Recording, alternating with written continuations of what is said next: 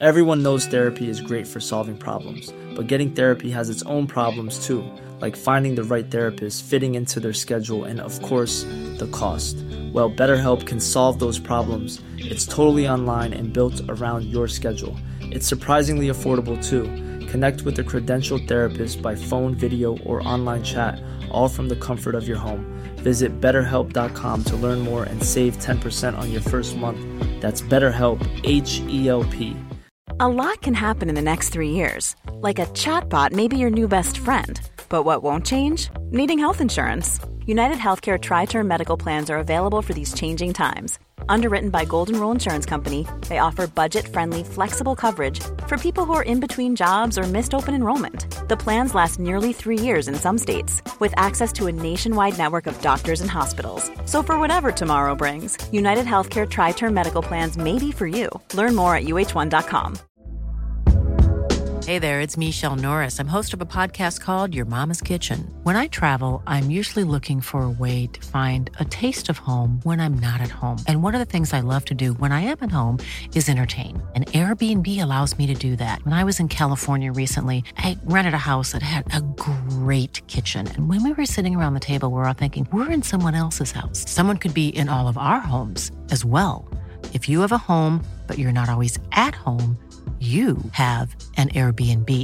Your home might be worth more than you think. Find out how much at airbnb.com/slash host. Buenas noches, bienvenidos al Criminalista Nocturno.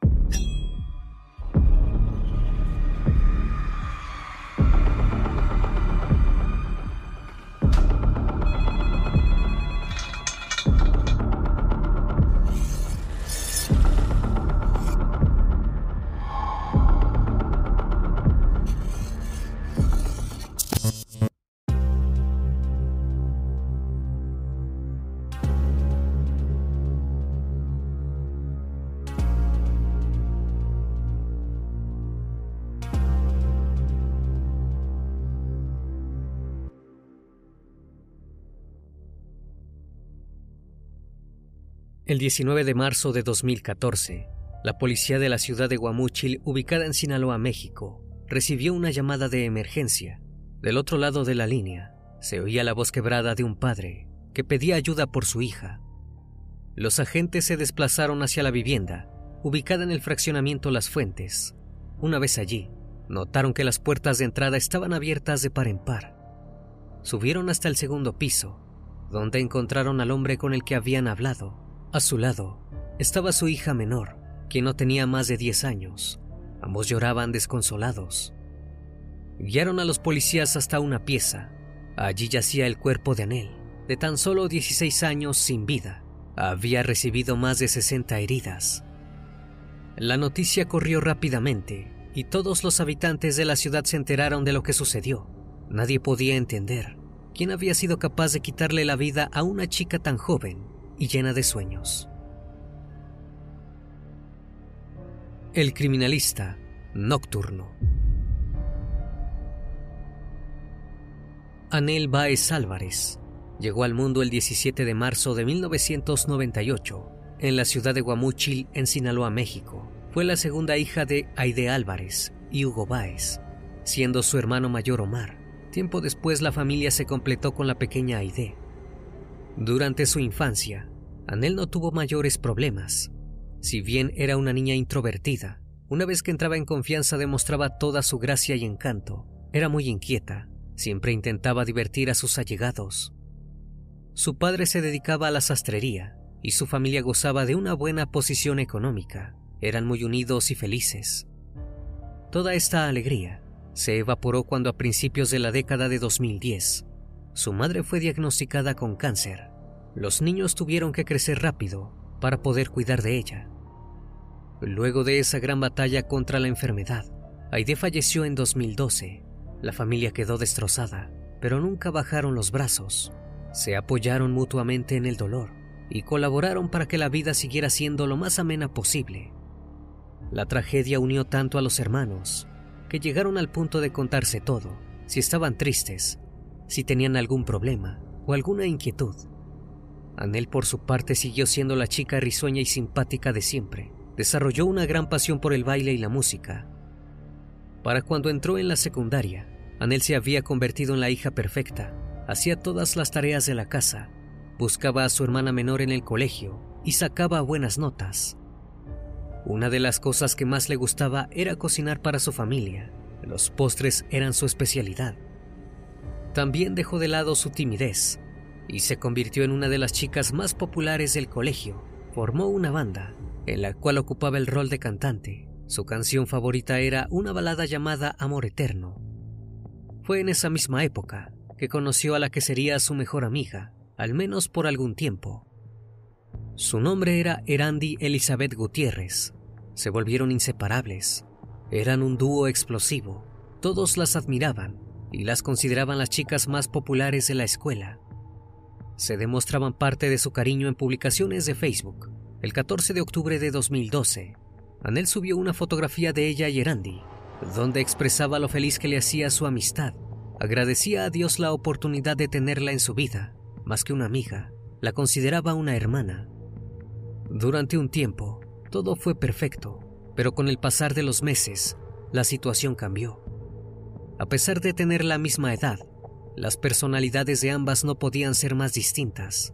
Mientras que Anel se mostraba como una chica dulce, a la cual le encantaban las canciones de amor y pasar tiempo con su familia, Erandi vivía en un entorno inestable y se sentía cada vez más atraída hacia algo llamado la narcocultura.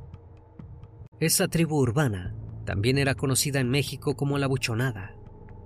Erandi asistía constantemente a eventos de este tipo de músicos, como al que dio calibre 50 durante el cierre de las fiestas del Carnaval Guamúchil de 2014. También tenía una postura política muy clara. En una ocasión, compartió en sus redes sociales que había ido a una marcha en apoyo de Joaquín El Chapo Guzmán. Publicó en su cuenta de Twitter, Marcha para que liberen al Chapito. Hay que unirnos a esta gran causa, seguido de una fotografía. A diferencia de su amiga, Anel no solía expresar su ideología en las redes sociales. Tampoco estaba muy de acuerdo con las personas que su amiga apoyaba. Esto derivó en que la distancia entre ellas creciese cada vez más. En 2014, ambas entraron en la preparatoria Guamúchil de la Universidad Autónoma de Sinaloa, pero ya casi no se hablaban. Cada una formó su propio grupo de amigas. Anel comenzó a verse con Melissa, Karime, Manuel y María José. Todos estos amigos llevaban un estilo de vida más parecido al de ella. La seguían a todos lados y la admiraban. María José, quien ya la conocía desde la primaria, la consideraba la madre del grupo. Anel adoptó ese rol, estando siempre al pendiente de todos. Era sumamente madura y correcta. Si bien se alejó de Erandi, Anel jamás le manifestó a su padre ni a sus hermanos haberse peleado con ella. Durante esa misma época, la muchacha comenzó a comportarse de manera extraña en las redes sociales. En su cuenta de Twitter, publicaba mensajes sin destinatario. Algunos eran niñas de 13 años embarazadas, niñas de 13 con sustancias, y mi mamá molesta porque asesiné a mi ex y lo enterré en el jardín de mi casa, o la suerte del vivo, el difunto la envidia.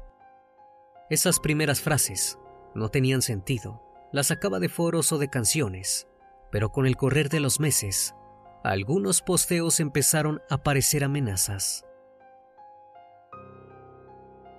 El 5 de febrero de 2014, escribió, Voy a sepultarte antes de que pase este año. El 23 de ese mismo mes.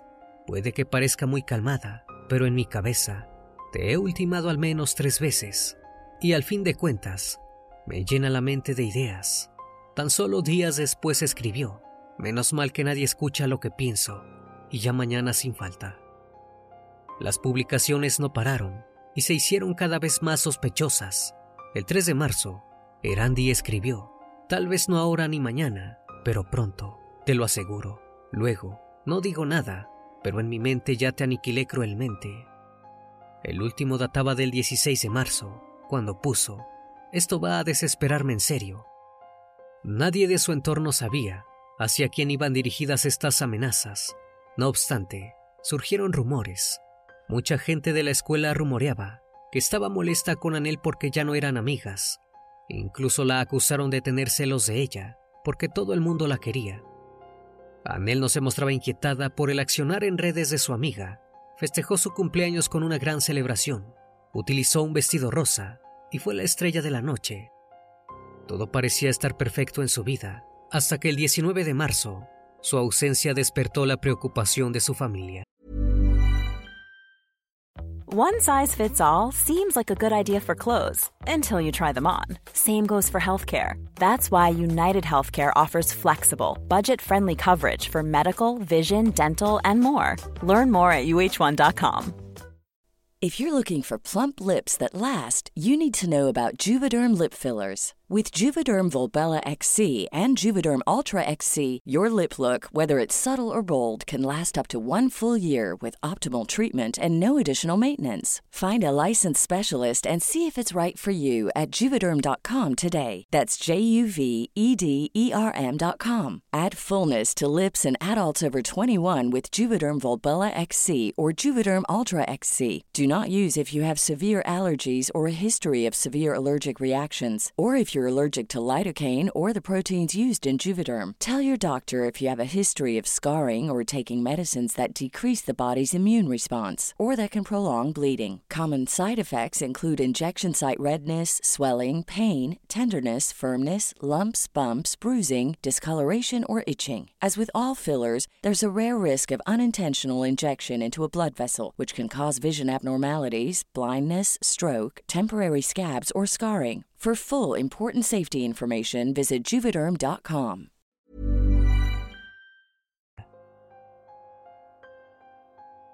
Hugo recibió una llamada del colegio al que asistía Aide, su hija menor. Le informaron que Anel no había pasado a recogerla como acostumbraba. Al principio el hombre no se preocupó. Pensó que se podría haber quedado dormida o que estaba con sus amigos estudiando. Fue directo a buscar a la pequeña. Mientras manejaba, decidió telefonear a Anel para ver si se encontraba bien, pero no obtuvo respuesta. Sin embargo, pensó que probablemente estaba sumida en un sueño profundo. Una vez que retiró a Aide, intentó comunicarse nuevamente con Anel, pero su hija siguió sin contestar. Marcó varias veces el número y nada. Comenzó a inquietarse. Se dirigió a su hogar ubicado en el fraccionamiento Las Fuentes. Una vez allí, vieron algo que les llamó sumamente la atención. La puerta de entrada estaba abierta, de par en par. Siguieron caminando y notaron que la segunda puerta tampoco estaba cerrada. Al llegar al salón principal, observaron que algunos objetos habían sido cambiados de lugar. Pensaron que podía tratarse de un robo. Comenzaron a gritar el nombre de Anel y a buscarla desesperadamente por toda la casa. No solo no respondía, sino que tampoco podían hallarla. Finalmente, llegaron hasta su habitación. Intentaron abrir la puerta, pero estaba cerrada con llave. Esto les pareció extremadamente alarmante. Golpearon repetidas veces, pero Anel no abría. Hugo consiguió tirar la puerta abajo, pero lo que vio al entrar en la pieza le quitó la respiración. El cuerpo de Anel yacía en el piso sin vida. Tenía muchísimas heridas y a su alrededor había manchas de sangre. Rápidamente llamaron a la policía, quienes no tardaron en hacerse presentes en el domicilio. Al ver la escena en el lugar, lo primero que los agentes pensaron fue que se trataba de un hombre con mucha fuerza o un grupo de personas. Si bien en el cuarto había manchas de sangre, eran muy pocas. Era claro que el agresor había intentado limpiarlas. El médico forense confirmó que Anel había recibido un total de 65 puñaladas. Claramente, se trataba de un ataque personal, alguien que le tenía mucho odio. Las puertas y las ventanas no habían sido forzadas, por lo cual los detectives presumieron que Anel conocía al atacante y que lo había dejado entrar. Incluso pensaron que podría haber acordado verse ese día. Pero al inspeccionar su celular, no hallaron nada. Anel no había invitado a nadie a su casa. Probablemente se había tratado de un encuentro casual. Como no había cámaras de seguridad en la zona, decidieron entrevistar a los vecinos. Varias de estas personas declararon habían visto salir de la casa a una adolescente delgada con el cabello color negro. Estas declaraciones acotaron la lista de sospechosos. Ya no buscaban a un hombre o a más de una persona. Comenzaron a entrevistar el círculo cercano de Anel, pero todos los familiares tenían coartadas sólidas. También dijeron que no tenía enemigos. y que era una chica muy querida. No se les ocurría quién podría quererle hacer daño. Sin embargo, al día siguiente, una publicación en Facebook despertó el interés de los agentes. Erandi escribió lo devastada que se encontraba por la pérdida de Anel. Algunas personas le dieron el pésame, pero otras comenzaron a señalarla como la asesina. Llenaron el posteo de comentarios, atacándola, diciendo que era culpable del crimen. Erandi eliminó su cuenta de Facebook, pero era demasiado tarde.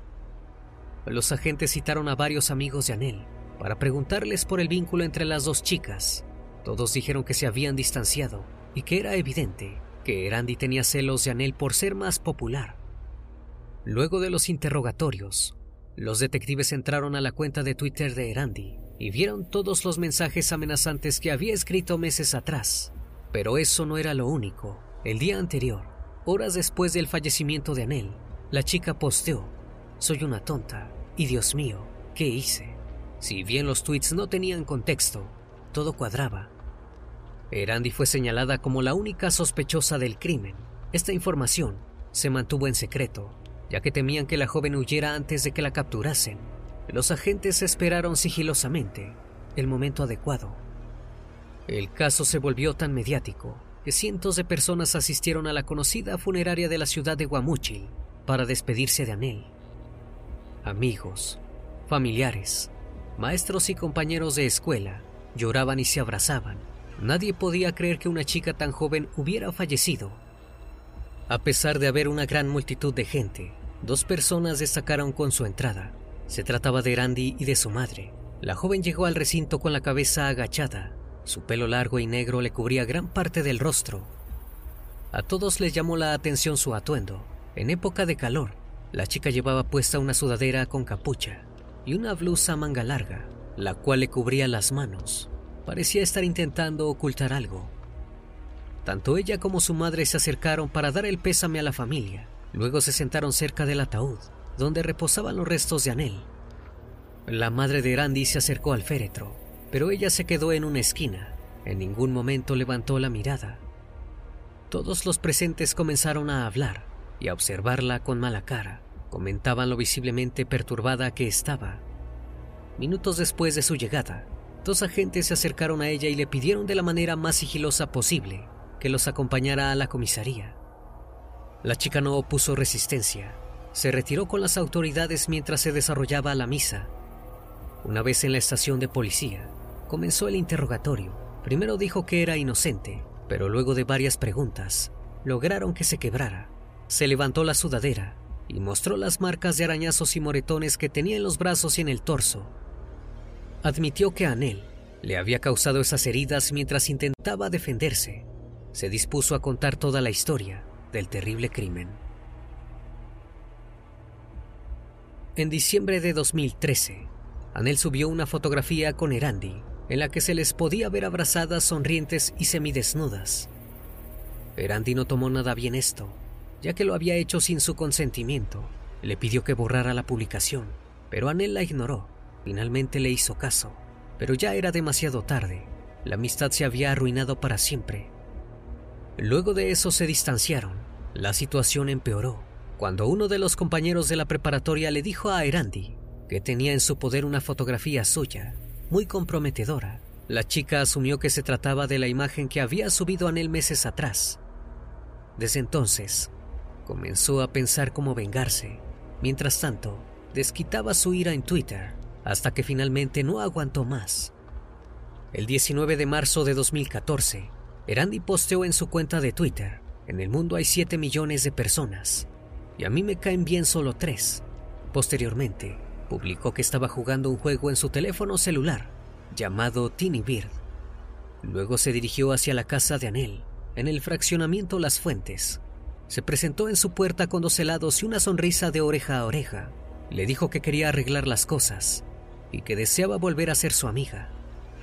Anel aceptó de buena gana, la dejó pasar a su hogar, incluso le dijo que subieran a charlar en su habitación ubicada en el segundo piso, como en los viejos tiempos. Una vez que estaba allí, comenzaron a charlar y a comer los helados. Minutos más tarde, Erandi le propuso ver una película.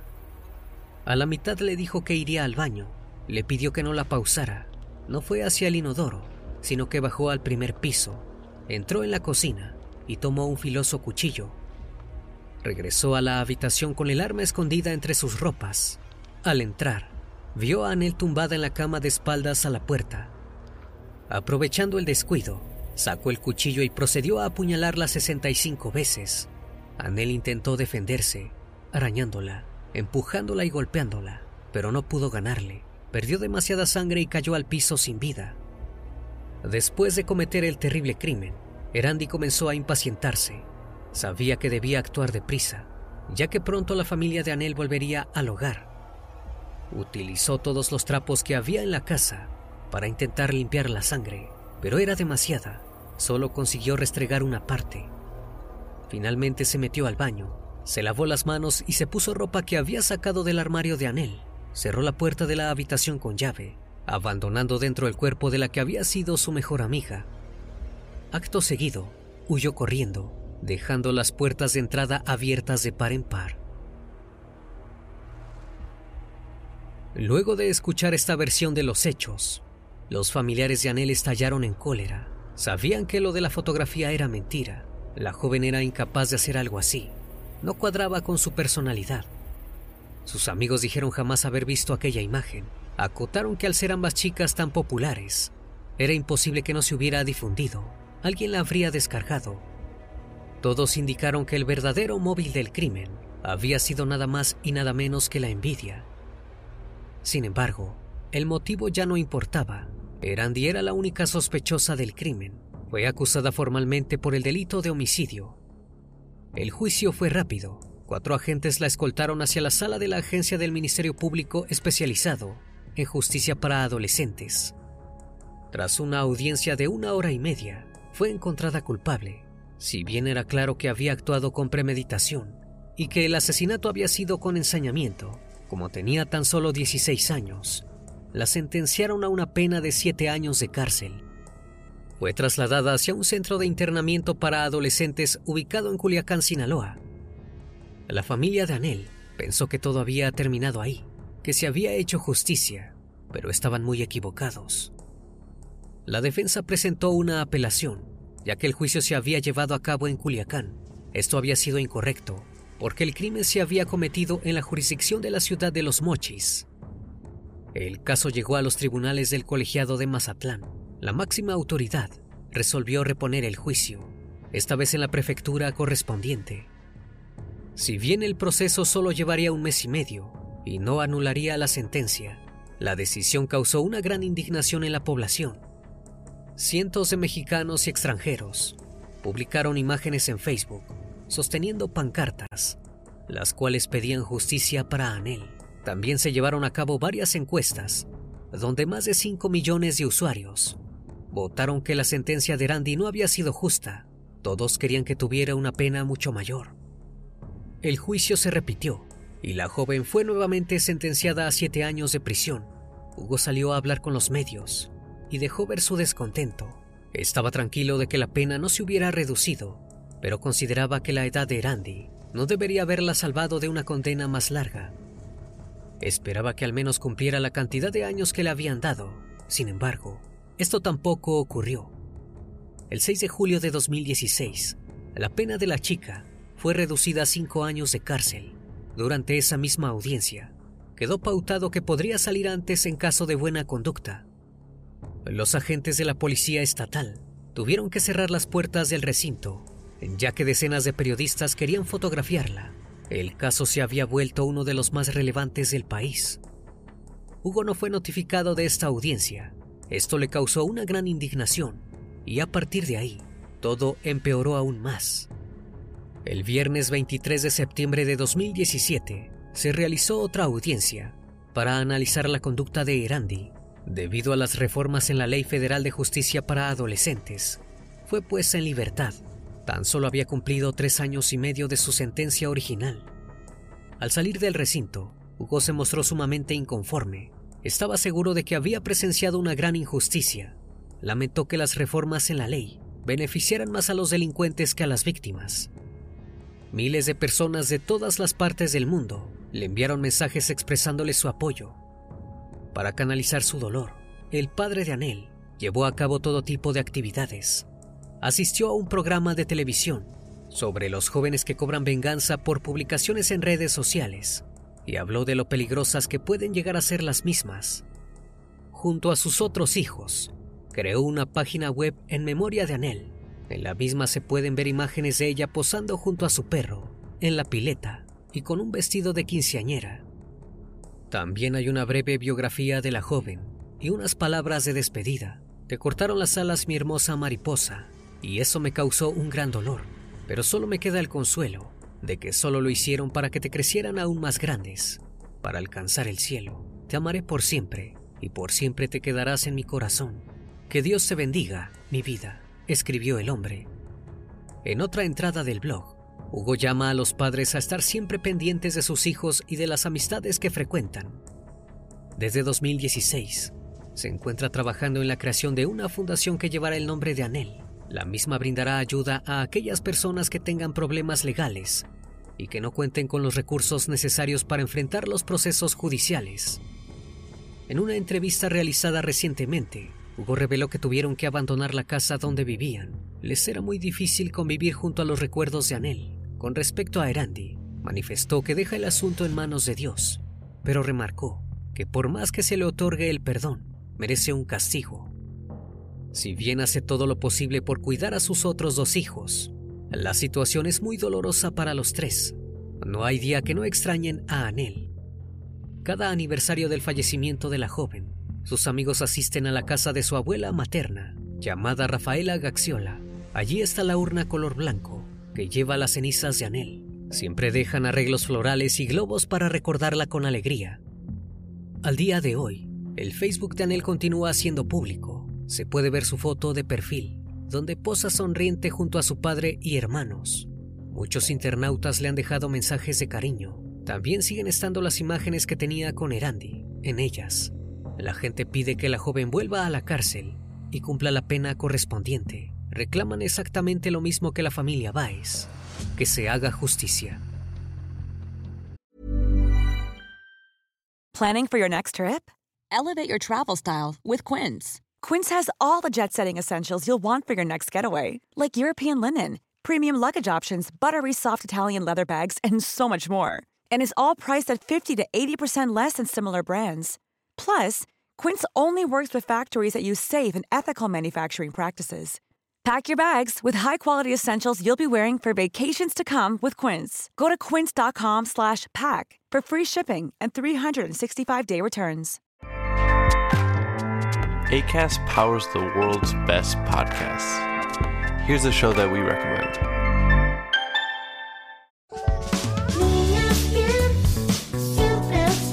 Hi, I'm Ando. And I'm Fer. And we host Niñas Bien podcast. We want to invite you to listen to our show. Niñas Bien means good girls in Spanish, but you have to know that this is not a podcast for good girls. Or for girls at all. It is a comedy podcast, so everyone is welcome to listen. We talk about sex, relationships, technology. We recommend movies and TV shows and discuss pop culture in general. And there is Chisme Ajeno too. A section we have just to gossip about everyone. So you'll find something you like here. And you'll practice your Spanish. The cleanest Spanish you'll find, we promise. And if you already hablas español, vamos, vamos a ser tus, tus nuevas amigas. amigas. We'll be your friends for the non-Spanish speakers. New episodes every Monday and Thursday. Hosted by Acast and available to all audio platforms.